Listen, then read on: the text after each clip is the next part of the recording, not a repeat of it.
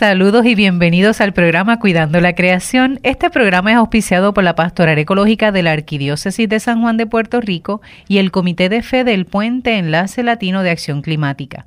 Los domingos de 1 a 2 de la tarde en Radio Paz AM 810 tenemos un espacio de diálogo interdisciplinario multisectorial de base de fe ecuménico e interreligioso en el cual hablamos de la realidad de nuestra casa común o la realidad de nuestro planeta particularmente de todo lo que está ocurriendo en Puerto Rico, dentro de esa casa común, como bien el Papa Francisco nos eh, propone identificar a nuestro planeta, vamos a estar conociendo lo que ocurre en nuestra habitación, en este archipiélago puertorriqueño. El programa será retransmitido por Radio Oro 92.5 el siguiente sábado a las 7 de la mañana bien? Les recuerdo también que como a veces tenemos juegos de pelota antes del programa, a veces en vez de, darse el programa a la una, se retrasa un poco, así que usted tenga paciencia. Y si le gusta el juego de pelota, aproveche. ¿Está bien? Porque siempre puede aprovechar ambas experiencias. Esta que le habla es la hermana Alicia Viles Ríos, dominica de la Santa Cruz, y junto a hoy, solita, con Fernando Silva Caraballo. Vamos a estar hablando y conociendo sobre el progreso del programa Las Tres Mosquiteras. Y para recordar, Fernando Silva Caraballo es del Instituto de Ciencias para la Conservación de Puerto Rico. Bienvenido, Fernando. Muchas gracias, muchas gracias, muy contento de estar aquí otra vez. Qué rico, ya te estás haciendo, ya yo me estoy haciendo de lidera que es de la casa, eres ya parte del programa, casi fijo. por la oportunidad. Sí, en verano hemos tenido la oportunidad de escucharte en varias ocasiones y ahora otra vez y eso nos alegra muchísimo. encantado, sobre todo porque es una oportunidad excepcional, ustedes están haciendo un trabajo dentro de los medios de comunicación sin igual. Yo creo Gracias. Que, yo creo que son un ejemplo. Gracias. Y yo creo que es la, de las pocas veces en que destaco que eres del Instituto de Ciencias para la Conservación de Puerto Rico, porque siempre entramos hablando de los proyectos y demás, y esa parte como que no la hemos trabajado mucho, excepto la primera vez hace como un año más o menos. Es posible. Que fue la primera vez que viniste. Cuando hablamos de Toro Negro. Correcto, sí. Así que es bueno, ¿verdad? Que el pueblo sepa que existe este instituto, ¿verdad? Y toda la, labor que tiene. Como ya sabemos, no es la primera vez que viene Fernando, ya hemos, lo hemos tenido en varias ocasiones con distintos proyectos, pero antes de seguir el diálogo con Fernando, quisiera recordarles a nuestros hermanos y hermanas que desde el primero de septiembre, ya han pasado ocho días, pero desde el primero de septiembre hasta el 4 de octubre tenemos el tiempo de celebrar eh, lo que se conoce la celebración del tiempo para la creación, así es que se llama. No es un mes de la creación, sino es el tiempo para la creación, que no tiene otro objetivo que nosotros hacernos conscientes de todo lo que nos rodea, de agradecer, orar, intervenir, actuar en bien de la creación.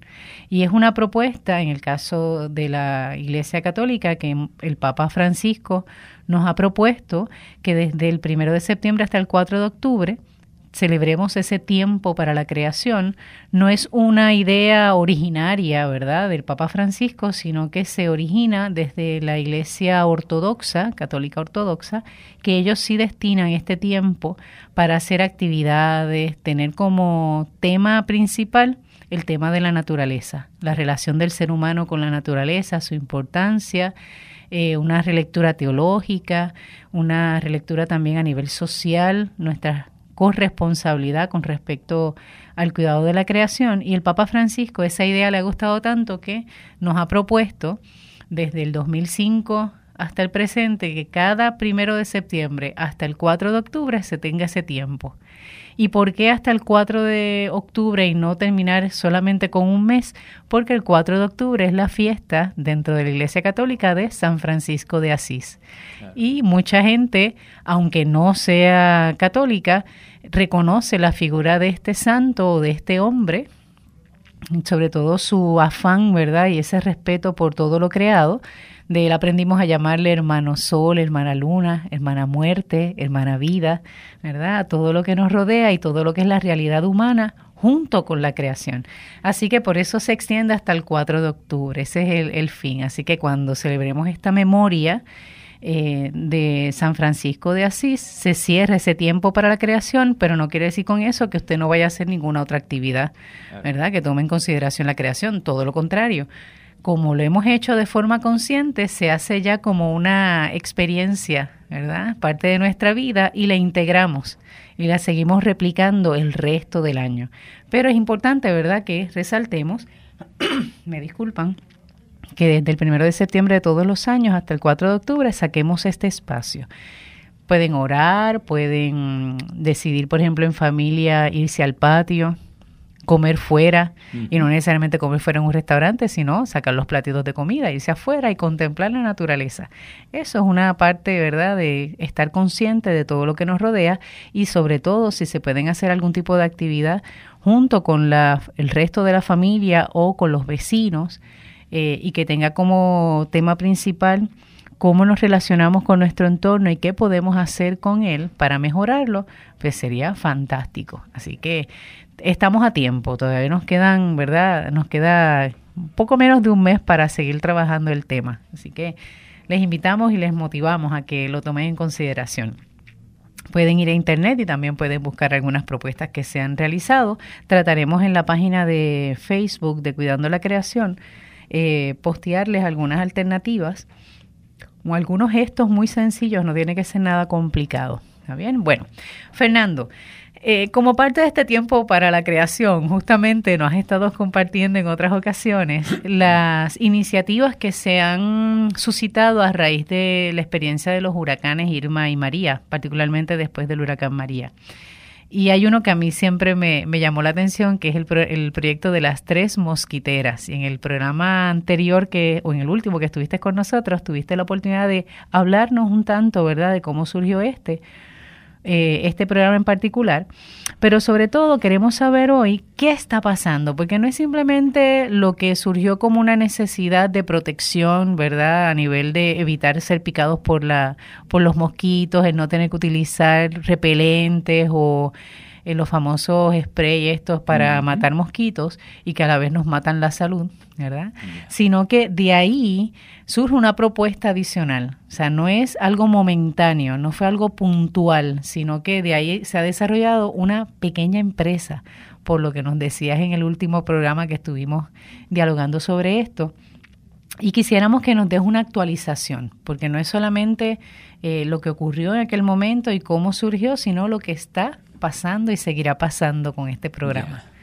Pues mira, eh, muy brevemente, para los que no quizás pudieron escuchar en programas anteriores, eh, Las Tres Mosquiteras es una iniciativa que se que se que comienza eh, básicamente eh, como, como una estrategia de buscarle una solución que proteja la salud y la vida de la gente por tres preocupaciones importantes que surgieron de los diálogos que tuvimos con diversas comunidades con las que trabajamos en Puerto Rico.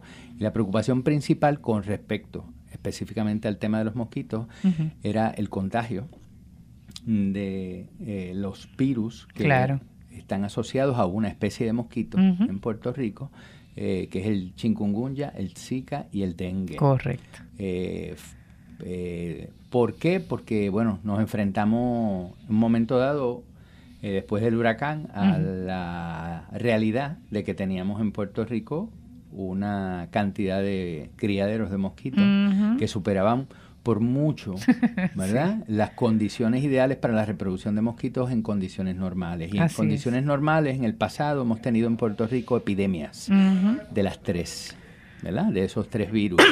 Por lo tanto, eso nos hacía pensar de inmediato que la probabilidad, luego de este huracán, por la razón que mencionamos del incremento, el aumento en el número de criaderos de mosquitos, podía generar una explosión poblacional de mosquitos. Claro. Que quizás no fue el caso eh, inmediatamente después del huracán, porque no eh, los vientos defoliaron, es decir, perdimos la cobertura de la vegetación y el sol penetraba con mucho más efectividad y evaporaba el agua y, y bueno, eso contrarrestó evidentemente la la reproducción de los mosquitos eh, de inmediato, pero ya ah, hemos vuelto al ciclo en que comienza el periodo de mayor actividad de mosquitos en Puerto Rico con el calor y la humedad. Y la lluvia que se va acumulando y demás. Ahora seguimos teniendo una enorme cantidad de criaderos de mosquitos, muy por encima de lo que normalmente nosotros podríamos tener en Puerto Rico, por la cantidad de casas abandonadas, por la cantidad de escombros que hay fuera de las áreas viales, ¿verdad? Sino en las áreas donde no se recogen eh, eh, y envases eh, destruidos y estructuras que, ¿verdad? que mantienen agua y conservan agua y sirven como áreas ideales para la crianza de mosquitos, la reproducción del mosquito.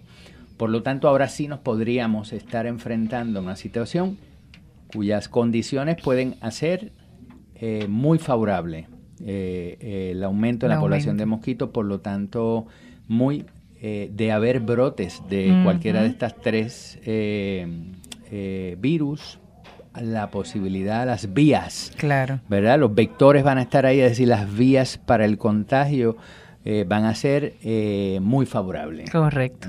Así que anticipando todo eso fue que se inicia esta iniciativa. Habían otras preocupaciones relacionadas con las infecciones de piel, producto de las picadas de mosquitos en la gente mayor, en los niños, en los bebés muy seria. Eh, eso lo vimos nosotros con nuestros propios ojos en muchísimas comunidades y la gente está sumamente preocupada. Y la tercera preocupación mayor relacionada con esto, según lo expresaron las personas en estas comunidades, era el problema del sueño. Correcto. Que por la presencia de los mosquitos. No te dejaban dormir. No había electricidad, la gente no, no tenía manera de contrarrestarlo con aire acondicionado. Eh, o un abanico, por lo menos. Y entonces la gente pasaba la noche tapándose de los mosquitos y desarropándose por, por el, calor. correcto. Y en esa dinámica pues nadie dormía y como la gente no podía dormir pues comenzaba a debilitarse porque se le debilitaba y disminuía su resistencia, ¿verdad? Las famosas defensas de que siempre hablamos, ¿no? Eh, y con las defensas abajo era muy sencillo, muy fácil. Eh, la gente estaba mucho más vulnerable al contagio de otras enfermedades que no tenían nada que ver con los mosquitos, como por ejemplo, bueno, catarros comunes, que en vista de que la gente ya estaba débil, era muy probable que ese catarro pudiera... Sin hablar de las tensiones emocionales. Entonces la, otra consecuencia de la pérdida del sueño es precisamente esa, son las relaciones sociales entre las parejas, entre las familias, entre los vecinos, la gente en sus diversos eh, talleres de trabajo, la gente no estaba emocionalmente, ¿verdad? Como consecuencia de la pérdida del sueño, en condiciones de, ¿verdad? De tolerar, de manejar situaciones eh, eh, conflictivas. Así que eso eso era también una preocupación muy notable, dicho por la propia gente. Esto es un diagnóstico, nosotros construimos eh, aquí, como en muchas otras ocasiones, a partir del diagnóstico que hace la propia gente, cómo la gente percibe de su propia realidad la, ¿verdad? los problemas o las oportunidades. Y eso es bien importante, sobre todo en el tema de salud, porque uno puede ¿verdad? pensar que uno desde afuera eh, e independientemente uno puede dictaminar que el camino a seguir es este, de que la prioridad es esta otra, pero en realidad es la gente la que lo está sintiendo. Así que debe ser siempre una combinación del análisis científico que uno hace, pero también parte del análisis científico nos obliga eh, a mirar directamente a la gente y escuchar lo que la gente está experimentando personalmente en sus espacios. Y yo creo que los que nos están escuchando con tu narrativa deben estar diciendo, sí, exactamente eso es lo que yo viví. Eso yo lo experimenté. Con eso me identifico. Y todo el mundo está de acuerdo que nosotros no íbamos a esperar que saliera en la radio el secretario de salud o el secretario de la gobernación o cualquiera de estos funcionarios a decir en Puerto Rico a alarma general que hay una epidemia vamos a tomar medidas cuando ya existe la epidemia, que es lo que usualmente ocurre, sino vamos a prevenir. Eh, y el gobierno hizo algunas gestiones para ver cómo se armaba un proyecto de control de vectores, es decir, de controlar los lugares donde se estuvieran reproduciendo los mosquitos. Y es un programa que todavía existe, se llama la Unidad de Control de Vectores, que está bajo el, el Fideicomiso de Ciencia y Tecnología de Puerto Rico. Eh, pero eso es control. Correcto. Eh, y monitoría. Pero no es prevención. No es prevención. Y entonces la gente necesitaba una herramienta accesible para ellos poder eh, ser los protagonistas de su propia de su propia protección. Claro, y que no, no, se limitaba únicamente al hecho de que yo tuviese control en, en mi casa o en mi entorno cercano a que no hubiese, no sé, emposar el agua. Es que hay lugares donde yo no tengo acceso, pero los mosquitos no se limitan a una casa o a un espacio. El mosquito viaja, se mueve y aunque yo en mi casa o en el convento, nosotras procuramos, ¿verdad? No tener nada de agua acumulada y si se acumulaba alguna algo de agua, pues tratar, ¿verdad? De, de moverla y demás pero eso no evitaba. Es muy difícil. que los mosquitos del vecino o de dos casas más al lado, ¿verdad? Que tal vez estaba abandonada y que no teníamos forma de entrar, era inevitable, o sea, no teníamos forma de controlar, no podemos poner un, ¿verdad? Una, una gran protección alrededor de la casa. No, y en los, en los espacios urbanos uno tiene mayor control de lo que ocurre en el espacio. Correcto. En las zonas rurales, es, es otro mundo. Es otro mundo, correcto. Es otro mundo.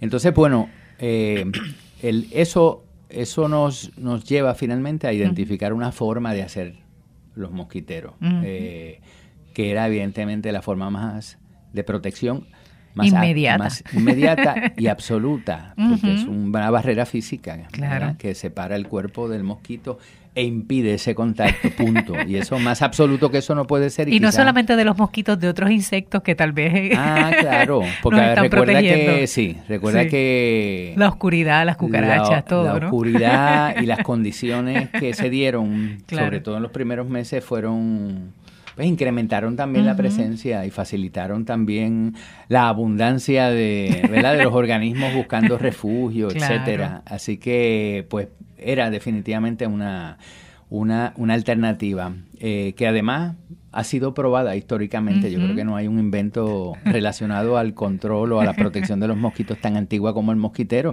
que aún existe y aún sigue siendo una de las favoritas y yo creo que ninguna la ha por el momento la ha superado. Y que no ha cambiado mucho su forma tampoco. No en su eficiencia. Hay distintos, ¿no? Por eso es... Sumamente esencialmente es, ¿verdad? Como tú...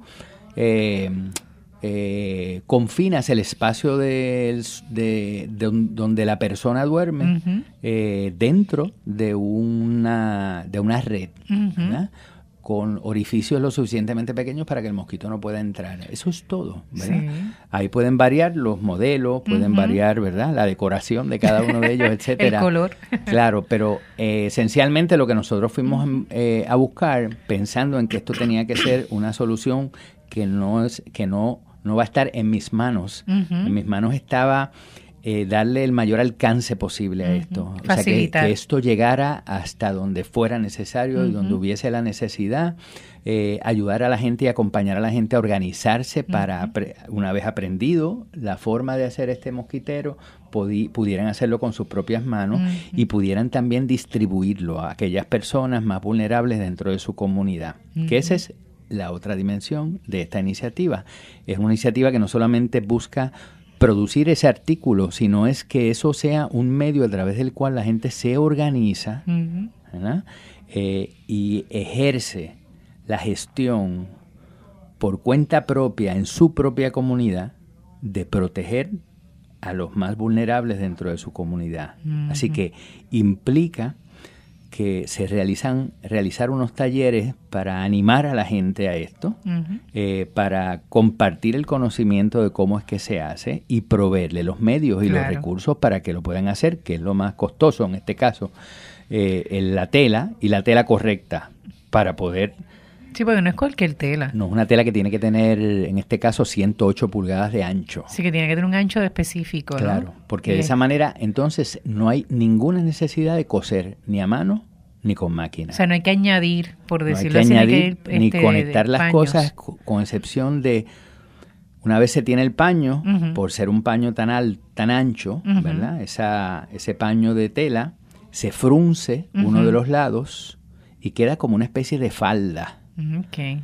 Arriba en la moña, que hemos fruncido, es que se amarra, se coloca una cinta y desde esa cinta se cuelga en el centro de la cama sobre la cama, del techo o colgando de un tenderete, es decir, de un cordel que pase sobre la cama y desde ahí se cuelga justo en el centro. Si es una cama de pilares, pues se hacía... Si es una cama de pilares, pues perfecto, se pone sobre los pilares y ya está. ¿no? Entonces, eh, hacerlo toma cinco minutos.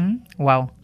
Entonces, imagínate la... Pero además el proceso de hacerlo de forma colectiva, donde la gente, uno frunce por un lado, el otro frunce por otro, mientras uno aguanta la moña, el otro amarra, es una manera también de vincular a la gente en torno a una cosa que además de ser entretenida, emocionante, gratificante, eh, Sabe que estás haciendo algo útil. por lo tanto, es restaurativa ¿verdad? En el sentido personal de quien participa porque alivia, ¿verdad? Las tensiones y las preocupaciones, además los llena de una enorme satisfacción saber que ellos mismos son mediante su esfuerzo, capaces de proteger a sus hermanos y hermanas, ¿verdad? En su propia comunidad.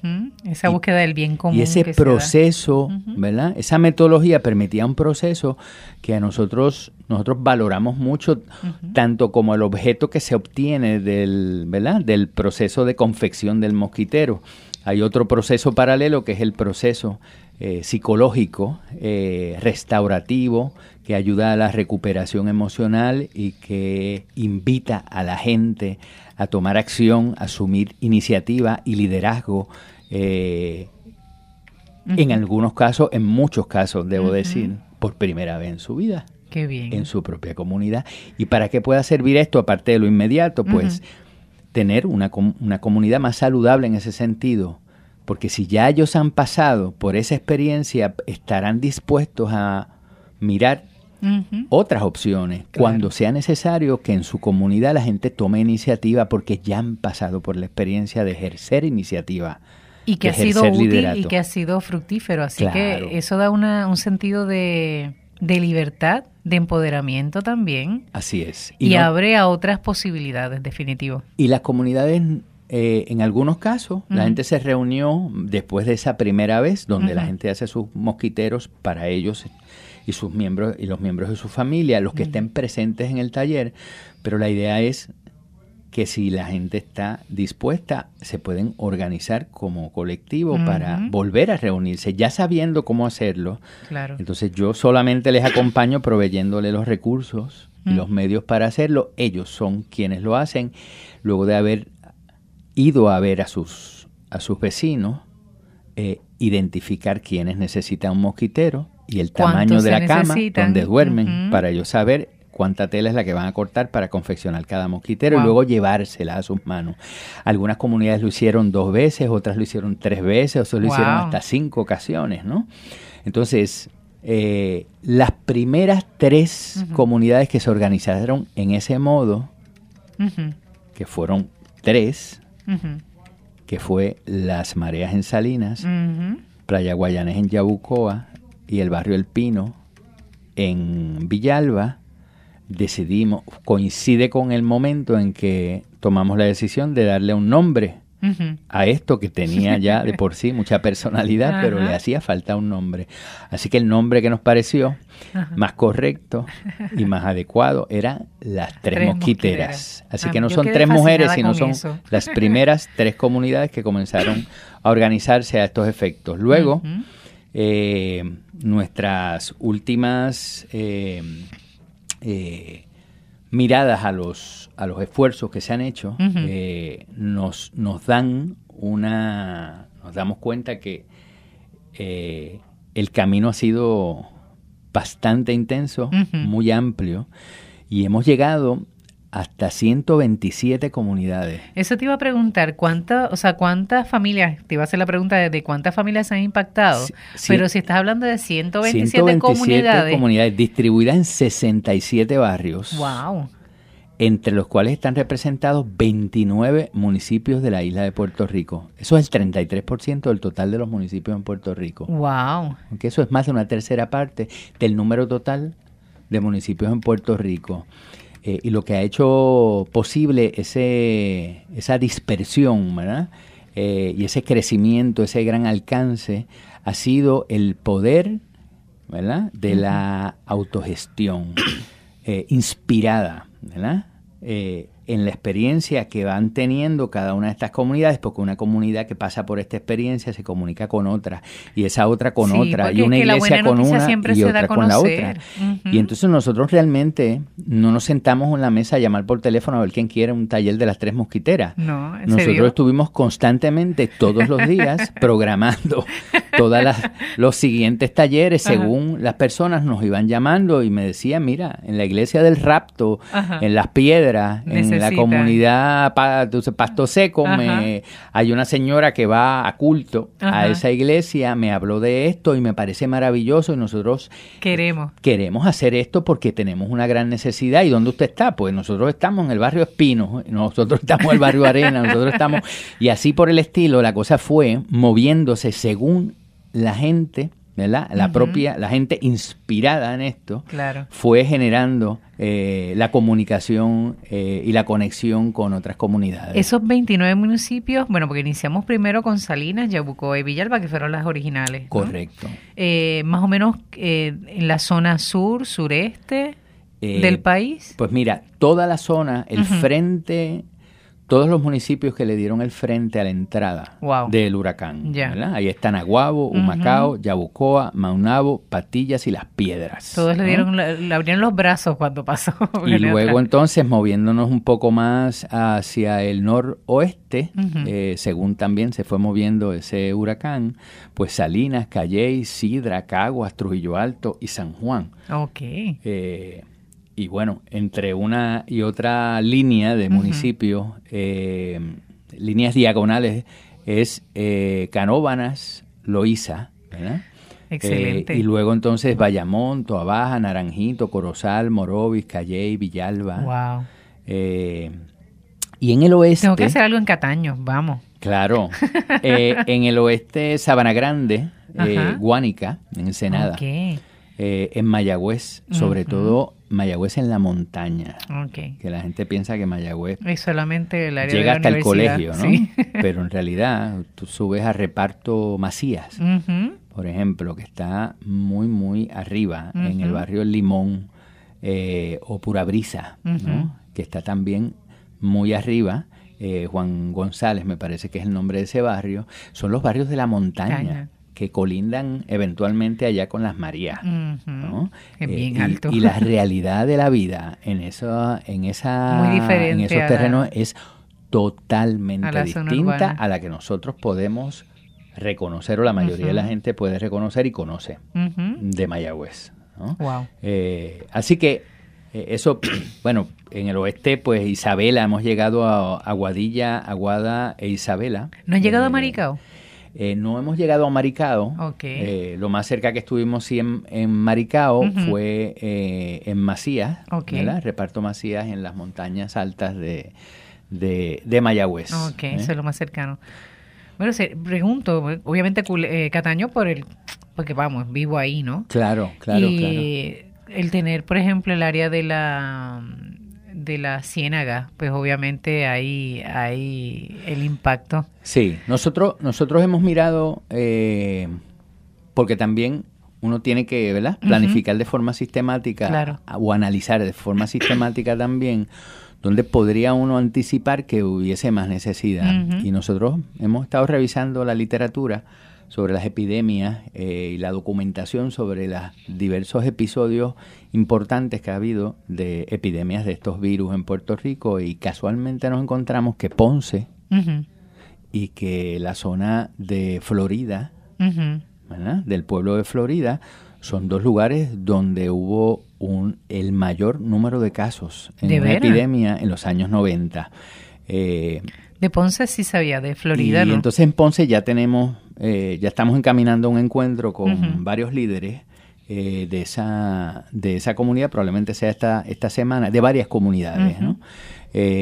para compartirle lo que es la experiencia de las tres mosquiteras y entonces a partir de la del entendimiento, ¿verdad? Y cómo ellos se apropien de eso, pues entonces ellos nos dirán, pues aquí hace falta, aquí hace falta, y entonces ahí empezaremos a programar en el área de Ponce. Qué bien. Y entonces en Florida, pues estamos tratando de identificar a través de instituciones que a veces son las iglesias, en este caso eh, la gente de, extensión agrícola, del servicio de extensión agrícola, que, que son gente que conocen muy bien el territorio, también tienen algunas nociones eh, básicas de lo que ha sido la experiencia con respecto a los temas de salud en esa comunidad. Así que eh, por ahí nos vamos a ir moviendo también próximamente. Y bueno, ya lo próximo sería contarte un poco cuál es el próximo, cuáles son los horizontes, ¿verdad? Eh, vistos desde este momento. Pero antes de que entres a eso, yo tengo que, ¿verdad?, identificar el programa y la estación y aprovechar los saluditos, así que Después seguimos con la segunda parte del programa. Eh, quien esté escuchando este programa es el programa Cuidando la Creación por Radio Paz AM 810. Se eh, escucha los domingos de 1 a 2 de la tarde y que se retransmite los sábados de 7 a 8 de la mañana desde Radio Oro FM 92.5. Aprovechamos para saludar a la gente de Cataño, a la gente de Corozal, a los de Dorado, del área especialmente de la comunidad San Carlos, que están con el colectivo Huaquiá, a la gente de Tuabaja, particularmente de Levitown, a toda la gente de Santurce que están motivados y movidos con todo esto de la próxima caminata eh, que Enlace Latino de Acción Climática tiene organizado Aprovechamos también para saludar a don Luis Garden Acosta, que nos escucha desde Estados Unidos, así que nos alegra muchísimo que sea un fiel radio escucha. Lo oye por internet, que eso es otra opción que se tiene para escucharlo en vivo. Y recordarles que pueden comunicarse con nosotros a través de la página de Facebook Cuidando la Creación o a las oficinas de Enlace Latino de Acción Climática al 787 545 5118 o 787-545-5119. Ahí en confianza puede llamar y le daremos información o trataremos, ¿verdad? A veces hay personas que nos preguntan sobre talleres o contactar algunos recursos de los que hemos entrevistado y ahí tenemos la posibilidad de, de conectarlos. Les recordamos que la caminata de Puerto Rico ante el cambio climático será el sábado 22 de septiembre. Nos reuniremos en la Plaza Colón a las 9 de la mañana y de ahí saldremos al Pabellón de la Paz en el Parque Luis Muñoz. Yo siempre los confundo, es Rivera, ¿no? El que queda en San Juan. Sí, sí ese, al Pabellón de la Paz y ahí tendremos las, de, las diversas actividades, talleres, orientaciones, va a haber este presentación artística, van a haber eh, talleres tales como composta para trabajar con materiales reciclados. Es posible que tengamos de los madereros de Puerto Rico, tengamos allí una exhibición de al menos 90 tipos de maderas diferentes que hay en Puerto Rico donde las podemos escuchar, escuchar porque las podemos tocar y escuchar cómo suenan, eh, su olor, su color, cómo se comportan ante el tinte, ante los barnices. Es una experiencia interesante, así que eh, es una actividad familiar y podemos aprovechar para estar. A las nueve inicia la caminata, una vez lleguemos al pabellón, de ahí entonces continuamos como hasta las tres y media, cuatro de la tarde. Así que un día familiar el sábado 22 de septiembre. No nos los podemos perder allí. Posiblemente veamos a Fernando. Yo espero que se dé la vueltita por ahí ese día, porque tiene que presentarnos este proyecto, ¿verdad? Y ver cómo se hace eh, un mosquitero en vivo y a todo color. Eso sería genial. Pero en la primera parte teníamos eh, eh, la oportunidad de escuchar a Fernando que nos estaba hablando sobre este proyecto de las tres mosquiteras, que yo creo que de los tres proyectos que surgieron a raíz de la eh, del paso del huracán María particularmente ha sido de los más que a mí en lo personal me ha llamado la atención por toda la repercusión que tiene. ¿verdad? Y eh, nos estaba hablando y compartiendo de que se han impactado ya 29 municipios, de esos 147 comunidades aproximadamente, y que está disponible, ¿verdad?, para que se pueda seguir ampliando este tipo de, de proyectos que van bien no solamente de usted como persona y que está sufriendo tal vez el embate de, de los mosquitos cuando uno sale a su casa o cuando uno está en su casa, aunque ahora tengamos energía eléctrica, aún así a veces uno eh, está afectado por ellos y no es, no, es un, no es un instrumento que pase de moda, es un instrumento que se puede mantener y puede ser muy útil, sobre todo para aquellas personas que tienen escasos recursos y que se vuelva una actividad ¿verdad? económica, que es lo que tal vez ahora en esta segunda parte del programa Fernando nos pueda compartir, porque estoy deseosa por escuchar ¿cuál es ahora el segundo paso? Ya hemos eh, permitido, ¿verdad?, que otras comunidades se,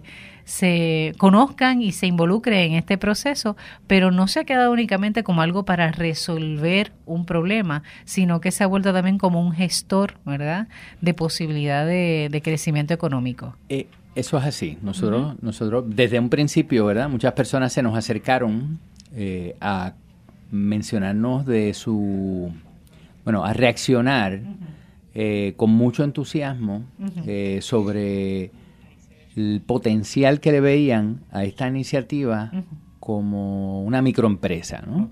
Lo mismo nos ocurrió en el caso de los fogones que es la cocina comunitaria que se creó para, para reaccionar de inmediato a la necesidad de acceso a alimentos, pero que con el tiempo se han dado cuenta de la cantidad de personas que independientemente del huracán no pueden cocinar.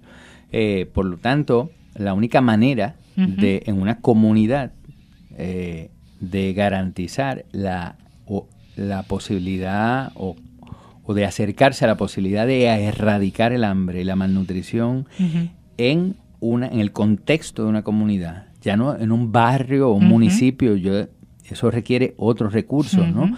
Eh, pero la forma más elemental y básica para que una comunidad pueda eh, erradicar el hambre y la malnutrición es identificar a cada una de esas personas que son incapacitados de, de, cocinar, ¿verdad? O de alimentarse por su propia cuenta por no poder cocinar. Así que dependen, obviamente. Limitaciones físicas, de salud. De salud, no poder sostenerse físicamente, o sea, sobre sus propios pies para cocinar, no tener fuerza eh, por razones diversas, pero entre otras artritis para poder sostener los, los implementos de cocina. Eh, y utilizarlos, y mucho menos fregar, etcétera, etcétera. Eh, así que son personas que, pues a lo mejor tienen un medio a través del cual pueden hacer una compra, pero esa compra termina siendo muchas veces galletas, cosas que comen con las manos directamente. Y, que a nivel nutritivo no es nada. Son gente que se van a morir antes del tiempo en que se supone, ¿verdad? Eh, que mueran, ¿verdad? Si es que hay tal cosa, ¿no? Pero bueno, lo que me refiero es que... Sí, que se acelera su deterioro. Se acelera su, su deterioro y se anticipa, ¿verdad? Eh, su, la pérdida de vida. Eh, así que... Sin hablar de la pérdida de esperanza por sentirse solo, ah, abandonado. Así es. Entonces, ambas, en, en reacción a ambas iniciativas, las personas no insistían mucho en que eso debía ser una microempresa. De hecho, alguna gente lo interpretaron desde un principio así y hablaban de que había una microempresa en las mareas en Salinas donde se hacían mosquiteros y hubo gente que nos llamó para preguntarnos que cuánto costaban. este, porque es, es como es como una deducción lógica que uno puede hacer de esto. Eh, uno como que lo ve muy fácilmente. nosotros, sin embargo, decidimos que íbamos a darle el tiempo a que eso fuese madurando y que la propia gente fuera convenciéndose, si ese era el caso, de que esa era una posibilidad. Así que eh, comenzamos con una etapa de transición en la cual con los recursos que obtuvimos de parte de la eh, Hispanic Federation, nosotros entonces tuvimos la posibilidad de eh, asignar eh, unos fondos a las personas que estaban voluntariamente hasta ese momento y habían estado por muchísimos meses trabajando, ya fuera confeccionando mosquiteros o trabajando en la cocina de esos cuatro fogones. Eh, y decidimos entonces que eh, era una, una, forma transicional. Obviamente eran gente que tenía unas necesidades muy importantes, así que nosotros nos pareció que cuando tuvimos acceso a los fondos, se nos acercan las organizaciones para ofrecernos los recursos, le dijimos, me parece muy bien, pero no puede ser solamente para comprar la tela y los materiales y para pagar la gasolina y movernos de un lado a otro, sino también hay que apoyar a personas que consistentemente han estado apoyando y dedicando su tiempo al prójimo a través de esta, eh, ¿verdad? estos trabajos, porque bueno, el voluntariado es maravilloso, claro. pero hay gente que puede dedicarse al voluntariado porque tiene todo lo demás resuelto económicamente, todos sus compromisos económicos resueltos, o la mayoría de ellos. En este caso son gente que tienen múltiples necesidades. Así que era una forma también de ir ayudando a la gente que había estado ayudando a la gente eh, por tanto tiempo y que carecen de recursos, ¿no? así y que, aún ante la carencia no se limitaban en la labor. Para nada. Pero lo que quiero decir también es que lo que mueve, ha movido a la gente a participar de estas iniciativas es, es el, eh, la motivación, la inspiración de ayudar a los demás en una situación de carencia, de dificultad, de sufrimiento, de abandono. Ese es nuestro ADN puertorriqueño. claro, y entonces eh, eso quiere decir que si tú lanzas o empujas a un grupo de personas eh, cuando la motivación para hacer lo que han hecho ha sido otra y no ha tenido absolutamente nada que ver con la aspiración a crear una microempresa o a crear una organización sin fines de lucro o, a crear riqueza a partir de ahí, eh, puedes estar haciendo colapsar, malogrando eh, la magia y la esencia que mueve ¿verdad? la dimensión humana detrás de estas iniciativas. Por lo tanto, fuimos muy, muy cuidadosos con eso y no fue hasta ahora, recientemente, que hemos comenzado entonces a explorar esa posibilidad. ¿Y cómo lo hemos hecho? Bueno, lo hemos hecho identificando a gente en Puerto Rico que no necesariamente han hecho del desarrollo de microempresas un negocio, ¿verdad?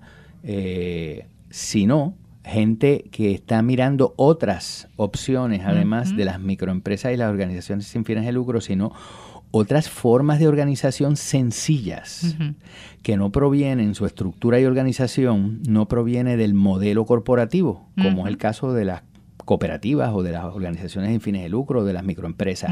Son otras maneras que también están contempladas en las leyes de Puerto Rico que resultan mucho menos onerosas, ¿verdad? que son eh, mucho más flexibles eh, para que la gente, la gente de la que estamos hablando, que está vinculada a estas iniciativas, pueda sentirse cómoda y no esté no esté lanzándose ¿verdad? a una complicación adicional en sus vidas que ya de por sí son complicadas. ¿no?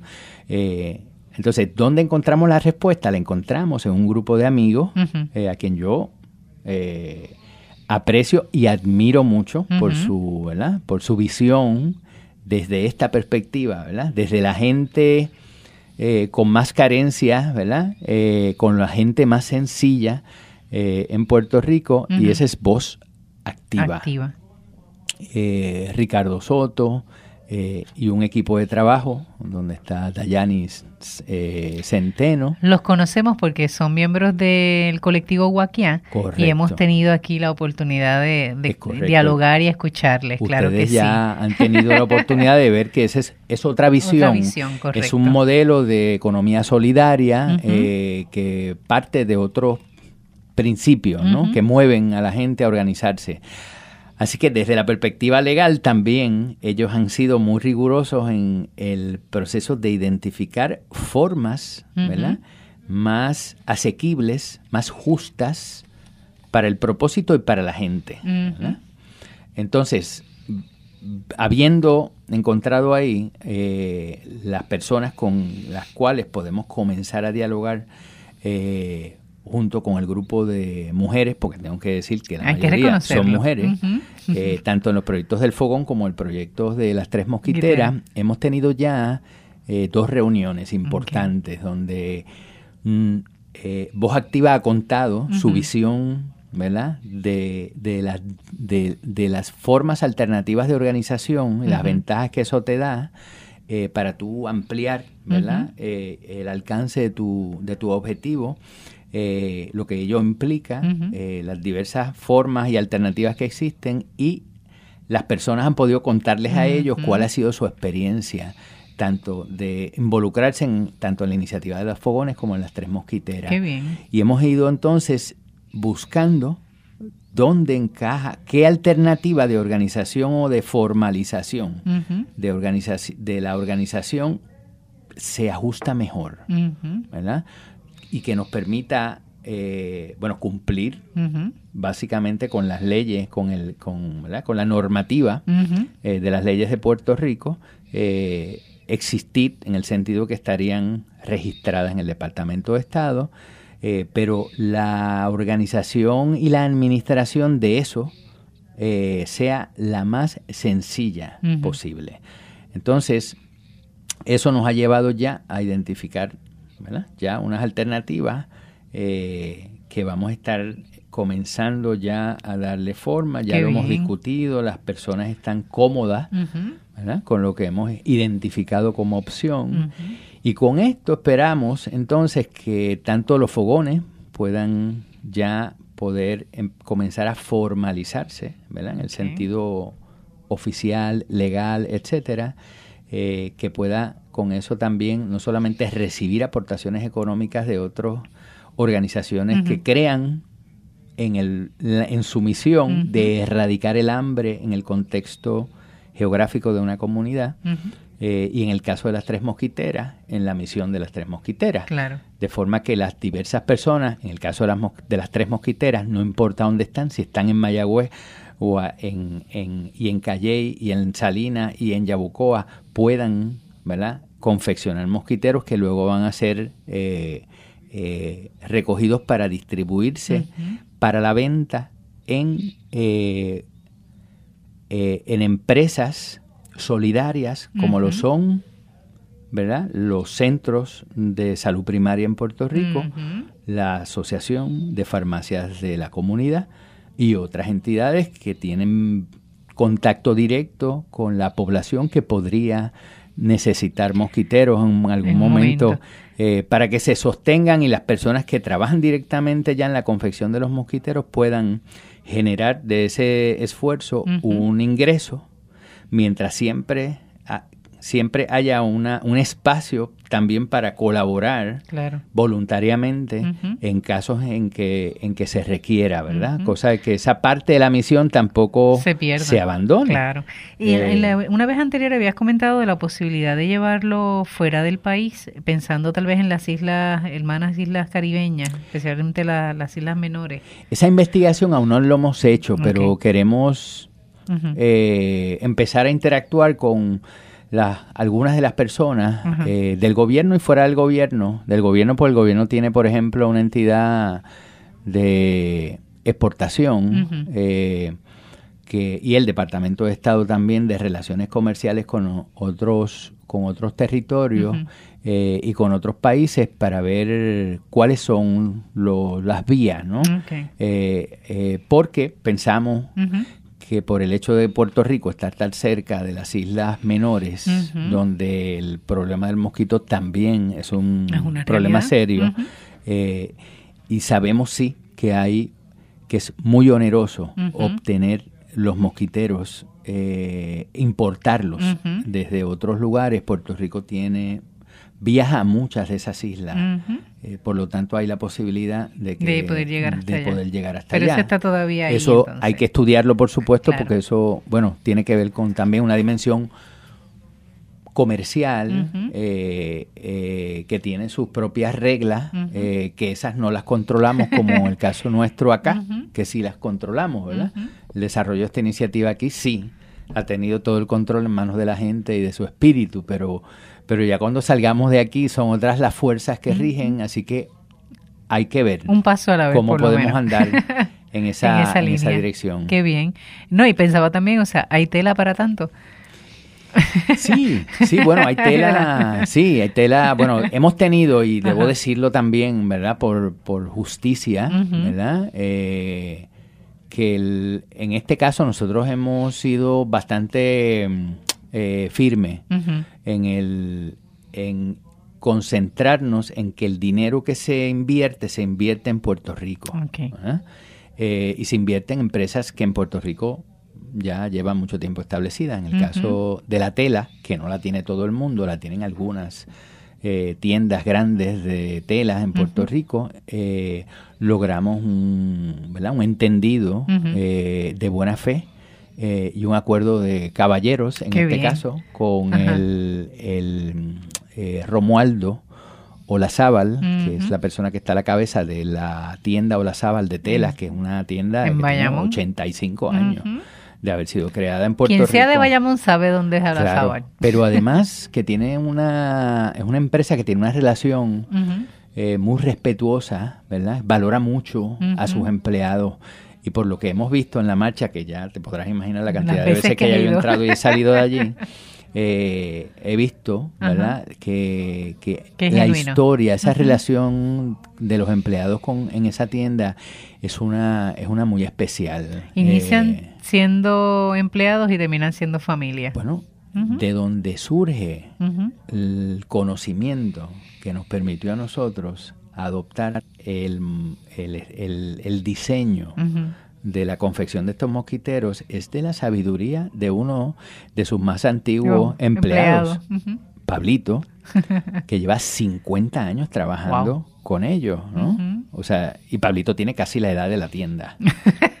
¿no? Entonces, eh, ha sido una relación muy linda eh, con ellos y ellos nos han permitido, obviamente, han eh, han disminuido el precio eh, para favorecer el trabajo que se está haciendo. Es una manera de contribuir eh, al, al, proyecto porque, bueno, el costo que nos están ofreciendo es un costo menor al que tradicionalmente, bueno, al que comúnmente venden la tela.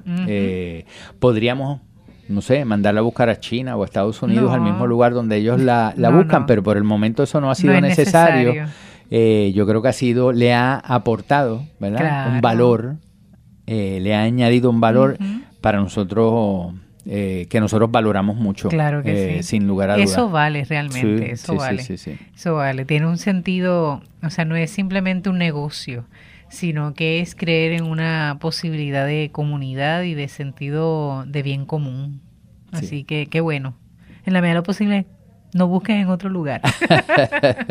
no, no es necesario. Qué bien. Y eh, te preguntaba, en, además de, de este proyecto, ¿verdad? Eh, antes de comenzar el programa, me compartías un poco sobre el programa este de distribución de cloro granulado como una segunda etapa. Nos queda poco tiempo, pero tal vez pudiese Sí, bien rapidito. Y más adelante podemos... Para que, sepamos que hay más crecimiento, ¿verdad? y otras, hay otros programas en desarrollo. Sí, hay, hay, hay, tres asuntos que a nosotros nos importa mucho, ¿verdad? Y, sale otra vez del diagnóstico propio de, las de las comunidades y el problema de la, de la, de la cantidad de bacterias, del hongo que hay en los espacios vitales de la gente, sobre todo en los hogares. Eh, en las superficies, en los pisos. Y después del huracán eh, eso fue una de las cosas. Todo donde entró el agua, ya fuera agua de lluvia, agua todavía sigue siendo un problema muy serio en, muchas, en, muchas, en muchos de estos lugares. Claro, nosotros entonces compartimos eh, esto con unas personas en Nuevo México, un ingeniero ambiental que fue que ha sido muy eh, muy colaborador, eh, y él con sus contactos identifica a su vez al Concilio Nacional eh, de Químicos, ¿verdad? O Asociación de Químicos de los Estados Unidos. y, ellos hacen una aportación, un donativo de cerca de 4.000 libras de clorox granulado. Cloro granulado puede ser diluido en agua y funciona del mismo modo que funciona el Clorox, ¿verdad? Que la gente compra. Okay. La diferencia está en que el cloro granulado se empaca y esto lo hacen las propias comunidades, esto lo vamos a estar trabajando en cinco comunidades específicamente, ya se adiestraron las personas en las medidas de seguridad de cómo envasar o embolsar, en este caso. Embolsar, Pasarla de la paila donde vienen normalmente este envasado el, cloro granulado y pasarlo a bolsas que está dentro de otra bolsa, ¿verdad? Con una cuchara, con unas instrucciones, con unos gafas de seguridad, con guantes, ¿verdad? Para el manejo. Para, ir para el manejo y entonces eh, la gente entrega eso a cada familia y le explica cómo diluir ese polvo de Clorox en agua. De manera que cada vez que vayan a usarlo, lo que tienen que hacer es poner dos, tres cucharadas Dependiendo del envase. La cantidad de, galones que se vaya a utilizar. Para mapear, para limpiar las superficies, para erradicar el hongo, ¿verdad? En Así que el, almacenamiento es mucho más cómodo, entre comillas, ocupa menos espacio. Claro. después que se mantenga en un lugar seco, un lugar alejado de, ¿verdad? de los niños, eh, químicos flamables y ese tipo de cosas. Hay todas unas instrucciones que están muy claras. Y ya nosotros tuvimos eh, unas, un adiestramiento formal en las cinco comunidades eh, con las máscaras, con los cartuchos de vapores de la persona que saca el... O sea, con todas las herramientas de seguridad necesarias para que ahora entonces vamos a... Ya estamos haciendo la distribución de las... Qué bien. De las 4.000 libras de cloro en esas cinco comunidades para volver nuevamente sobre un, un adiestramiento nuevamente para refrescar y entonces comenzar la distribución en cada una de esas comunidades donde se van a estar distribuyendo cerca de 800 libras de Clorox en cada, una, de estas comunidades. De, esas comunidades, eh, que eso va a ser Villa Hugo, en Canóbanas, eh, eh, Loíza, Medianía Alta, en el Salinas, en Las Mareas, en Playa Guayanesa, en Yabucoa, eh, y en varias comunidades del barrio Las Vegas. Y el barrio, Las Vegas de dónde? De Calley. De Calley. El barrio Las Vegas y el barrio eh, Farallón. Eh, del, de Calley. entonces hay otras dos iniciativas que muy brevemente te comento. Una tiene que ver con el el, problema de las comunicaciones, que como ya hablamos en una ocasión, ¿verdad?